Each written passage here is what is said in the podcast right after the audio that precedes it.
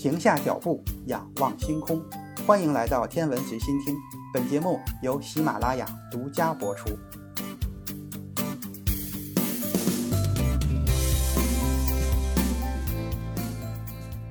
前面的两期节目，咱们分别介绍了探测火星的两种方式，分别是飞跃探测和轨道器环绕探测。这一期咱们接着来说第三种探测方式，就是把探测器放到火星表面进行探测。这个放到火星表面的探测器又分成两种，一种是着陆器，不能动的；另一种叫巡视车，可以在地球控制人员的控制下进行移动探测。这几种探测器，要么是把轨道器和着陆器组合在一起，要么就是巡视车。那么咱们的天问一号探测器，则是把轨道器、着陆器和巡视车三种方式结合在同一个探测器中，同时可以实现绕、落、巡这三种探测方式。在一九七一年到二零零八年期间，一共发射了轨道器加着陆器十三次，其中苏联有四次，俄罗斯有三次。美国有四次，欧洲空间局有两次。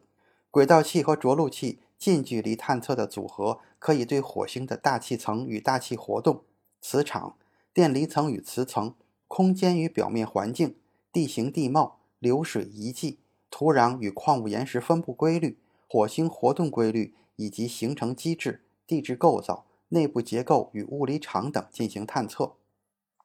苏联的火星二号和火星三号探测器完全相同，但是各自带有独立的轨道器和着陆器。火星二号轨道器的科学任务是获得火星表面和云层的图像，确定火星表面的温度，研究火星表面的地形、成分和物理性质，测量火星大气的性质，监测太阳风和行星际火星磁场，并作为着陆器和地球通信的中继站。火星二号在一九七一年的五月十九日发射，一九七一年的十一月二十七日，在到达火星前的四点五小时放下了着陆器。着陆器以大约每秒钟六千米的速度进入火星大气，进入的角度比计划的要更加垂直一点。着陆器系统发生了故障，在着陆的时候，着陆器坠毁。与此同时，火星二号轨道器的引擎进行了一次点火。使轨道器进入了一个大约近火点在一千四百千米、远火点在两万五千千米、周期是十八小时、倾角四十八度的环绕火星的轨道。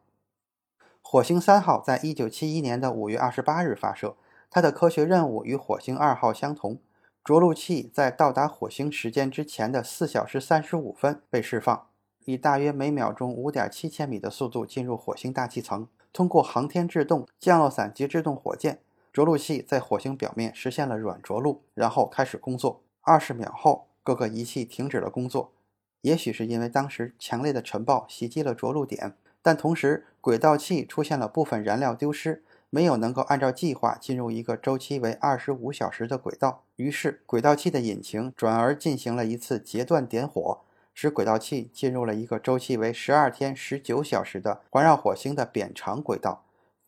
火星二号和火星三号轨道器在一九七一年的十二月到一九七二年的三月期间发回了大量的数据，甚至到了一九七二年的八月，信号还在持续的传输。火星二号进行了三百六十二圈的火星飞行，火星三号进行了二十圈的火星飞行。经过官方的宣布。火星二号和火星三号在一九七二年的八月二十二日完成了任务，所获得的数据可以生成火星表面的地形图，并可提供火星重力和磁场的信息。火星二号坠毁的着陆器还携带了一个小型的行走机器人儿，机器人儿与着陆器用电缆连接以保持通信。机器人安装在一对雪橇板上，最多可以行走十五米，也就是不超过电缆的长度。按照原计划。在着陆后，由一个搬运臂将漫游机器人放在火星的表面，然后机器人在电视摄像机的范围内走动，每隔1.5米停下来进行一次测量。走动时在火星的土壤中留下的痕迹也将被记录下来，用于研究土壤物质的性质。火星三号着陆器是首个成功在火星上实现软着陆的飞行器，它的科学有效载荷与火星二号着陆器相同。此外，它还携带了一个法国提供的试验仪器，称为光谱一号。这个仪器测量了米级波长的太阳辐射，可以结合在地球上的测量数据，研究太阳脉动的原因。火星六号由一个飞越火星的探测器和一个着陆器组成。着陆器的目标是进入火星大气层，然后现场研究火星大气和火星的表面。火星六号在一九七三年的八月十五日发射，在一九七四年的三月十二日到达火星。着陆器在距离火星四万八千千米的地方分离。火星六号的着陆位置是火星的珍珠湾地区。着陆器一共发送了二百二十四秒的数据。首先传回的是火星大气的数据，不过大部分数据不可读取，这也许是在飞往火星途中一个计算机芯片的缺陷导致了系统的退化。由火星六号发回的数据可编出一个火星大气对流层结构的剖面图，包括从火星表面到平流层底部的二十五千米高度的温度。以及高度从十二千米到八十二千米处的空气的密度，测得火星表面大气压为六百帕斯卡，气温为零下四十三摄氏度。除此之外，仪器还很多次的显示了比以前报道的更多的大气水蒸气。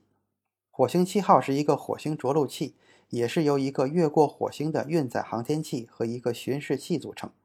目标是对火星大气和火星表面进行实地的研究。火星七号在一九七三年的八月九日发射，在一九七四年的三月九日到达火星。由于探测器上的姿态控制系统或者制动火箭系统操作问题，着陆器提前四个小时与航天器分离，结果在距离火星一千三百千米的地方越过了火星，而没能在火星上着陆。最后，着陆器和运载器都飞到了环日轨道上。说完了苏联，咱们再来说一说美国。NASA 在一九六八年的十一月十五日正式启动了海盗计划。这个计划包括了两个火星轨道器和两个火星着陆器。原定的发射时间是一九七三年，后来推迟到了一九七五年。这个计划酝酿了许多年，其中最主要的目的是直接确定火星红色土壤中是否存在生命。此前发射的水手九号就是这个计划的探路者。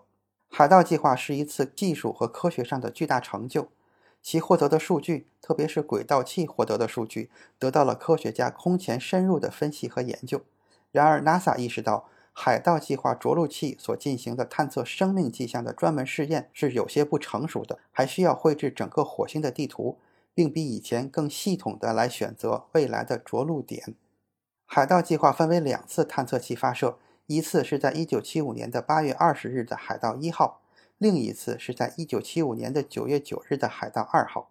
每一次任务都包括了一个轨道器和一个着陆器。经过环绕火星飞行，获得用于选择着陆地的图像之后，着陆器才与轨道器分离，进入了火星大气，在选定的地点进行软着陆。轨道器继续在空中探测，同时着陆器在火星表面实施探测。着陆器发射时被包裹在了生物保护罩之中。以防止地球的有机物污染火星。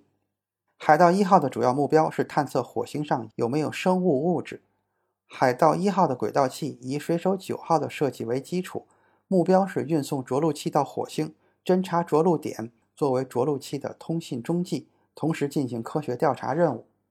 一九八零年八月十七日，海盗一号轨道器飞行了一千四百八十五圈后，停止了工作。海盗一号着陆器的科学目标是研究火星表面和火星大气的生物学、有机和无机的化学组成、天气、地震、磁性、形貌和物理性质。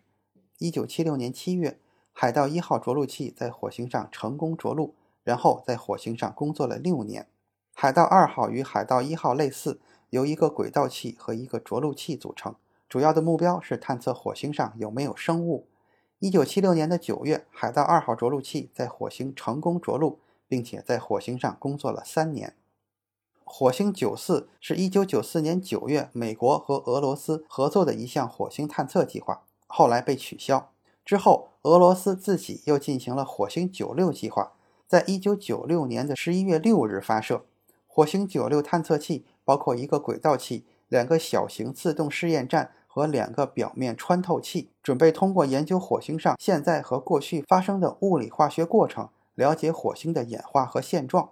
火星九六发射到地球轨道上，但是没能切入火星的巡航轨道，在一九九六年的十一月七日返回大气层烧毁。凤凰号火星探测器在2007年的8月4日发射，经过十个月的飞行，在美国东部时间2008年5月25日19时53分，在火星北极成功着陆。凤凰号土壤分析证实，火星北极土壤呈现弱碱性，这在火星的其他地方探测中从来没有发现过。土壤分析还发现少量的盐，科学家认为这很可能是过去火星生物的养分。土壤探测还发现了氧化性极强的高氯酸盐，这表明火星过去的环境可能比想象的还要严酷。土壤中发现的碳酸钙等矿物形式，则表明过去这些火星矿物的形成曾经有水的参与。凤凰号的探测也进一步支持了人类火星探测以找水为线索的思路。凤凰号在加热火星土壤样品时，鉴别出有水蒸气的产生，从而确认火星上有水。它的机械臂将处于冰层上的土壤挖掘出来，从中发现了至少两种截然不同的冰层类型。凤凰号还研究了火星北极着陆点的土壤化学性质及矿物成分，结果显示当地在几百万年前曾经拥有过比现在更潮湿、更温暖的气候，而且温暖潮湿的气候在未来可能还会出现。凤凰号所带来的最大的惊喜是在火星的土壤中发现了高氯酸盐，它具有极强的吸水性，可以吸收火星大气中的水分。在更高的浓度下，它还能和水结合形成盐水，并且在火星表面的温度下依然保持液态。地球上的一些微生物就直接以高氯酸盐为食，未来的载人探测则可以以此为燃料，或者用它来生成氧气。这也使得以水为中心的火星探测开始往以化学为中心的方向转变。此外，凤凰号携带的气象站观测台在距离火星表面大约四千米的高度上探测到了来自火星云层中的降雪。在这之前，科学家已经知道火星的极冠会在冬季向南扩张，但是并不清楚水蒸气是如何从大气循环到地面的。这一发现也说明了火星表面。会出现季节性的水冰沉积。深空二号又叫做火星微穿透器计划，是 NASA 名为“新千年计划”的太阳系探索一揽子航天计划中针对火星探测的一部分。深空二号是从地球向火星发射两枚微型探测器，两枚穿透器附着在火星极地着陆器上，将以每小时六十四千米的高速，以星际标枪的姿态直接插入火星土壤中。如果这一迄今为止最为猛烈的着陆方式取得成功的话，那么像垒球大小的探测器将开始在火星上找水的探测活动，同时验证这种以廉价为最大特点的太空探测方式是否确实可行。一九九九年的十二月三日，探测器接近火星，并向预定的着陆点飞去，但是之后的两个穿透器都与地面失去了联系，探测任务以失败告终。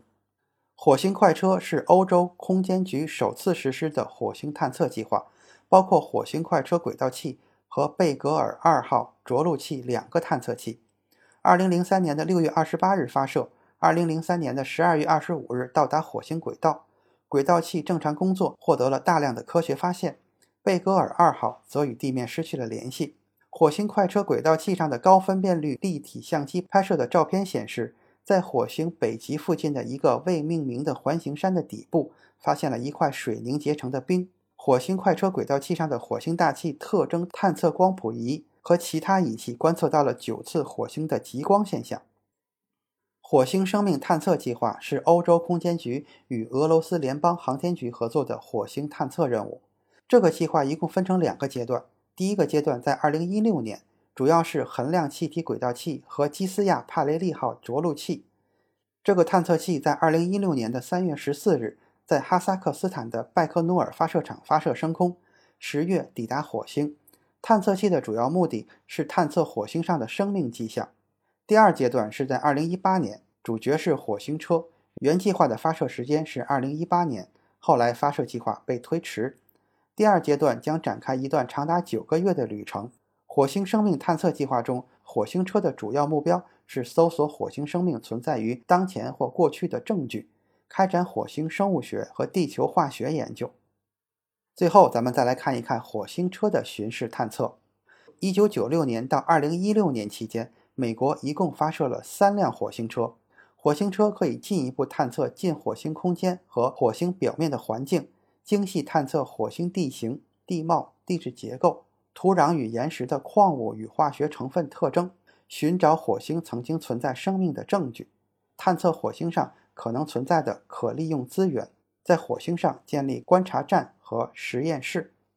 火星探路者在一九九六年的十二月四日发射，在一九九七年的七月四日在火星的。阿瑞斯平原着陆，它包括一个旅居者火星车和一个火星表面的小型气象站。这是在1976年海盗系列之后再次成功着陆在火星表面的探测器。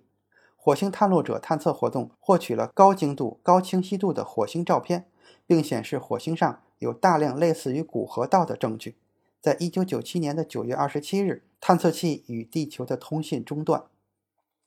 从此之后。NASA 为了节约研发成本和规避风险，实施了低成本的火星探测漫游者计划，设计了勇气号和机遇号两个火星车用于巡视探测。他们的科学任务有效载荷、航天发射、飞行、载入及着陆过程非常相似，只是发射的时间和着陆地点不同。勇气号火星车在2003年的6月10日发射，在2004年的1月4日着陆在古谢夫撞击坑。着陆三小时后，第一张照片传回地球。照片显示了一幕平坦平原上散布着小石块的景象。之所以选择古谢夫撞击坑作为着陆点，是因为它像一个火山口湖的湖底。如果古谢夫撞击坑曾经有湖水的话，那么在它的底部就有可能有水下环境的沉积物。火星车在一月十五日走下平台，到达火星表面。设计工作寿命为九十天，最终。在二零一一年的五月二十四日结束任务。二零零七年的五月，勇气号在火星土壤中发现了二氧化硅，这是火星上曾经有水的直接证据。机遇号火星车是 NASA 火星探测漫游者计划中的第二辆火星车，在二零零三年的七月八日发射，二零零四年的一月二十五日着陆在子午线高原的老鹰撞击坑。设计工作寿命为九十天，在二零一九年的二月十三日。由于无法跟探测器取得联系，美国国家航空航天局正式宣布结束机遇号火星探测器的使命。机遇号已经在火星上运作了十五年。机遇号在穿越子午线高原向西方向进行的过程中，先后发现了两块分别被称为受庇护的石头和布洛克岛的陨石，都是三十亿年前先后落在火星表面的来源于同一天体的陨石。好奇号火星车是 NASA 的新一代火星探测器，在2011年的11月26日发射，2012年的8月6日在火星上的古老撞击坑盖尔撞击坑成功着陆。此次任务是历史上花费最大的火星探测任务。当然，好奇号也是历史上最先进的火星探测器。好奇号到目前为止的主要科学成果有：第一，发现了湖泊的遗迹，在2013年的12月9日。美国的科学杂志上发表了火星盖尔撞击坑黄刀湾内存在适合生存的河湖环境的论文，指出好奇号发现盖尔撞击坑曾经存在一个非常适宜火星生物圈存活的湖泊。地球化学的分析显示，这处火星湖存在于三十六亿年前，存在的时间长达数万年甚至更久。当时地球上的原始生命形式才刚刚踏上他们的进化历程。火星的这处湖泊具有多个适合生命存活的特点，比如水体平静，水质既不过于偏酸也不偏咸，而且拥有丰富的维持生物生存所需的化学成分等等。第二，探测器探测到了浓度为十亿分之七的甲烷。第三，打钻取样发现了有机碳的颗粒。第四，发现火星岩石中存在氮化物。到这里，关于对火星的探测历程，咱们就说到这里。从下一期节目开始，咱们就来看看通过这些探测活动，我们得到了哪些火星的详细信息。今天的天文随心听就是这些，咱们下次再见。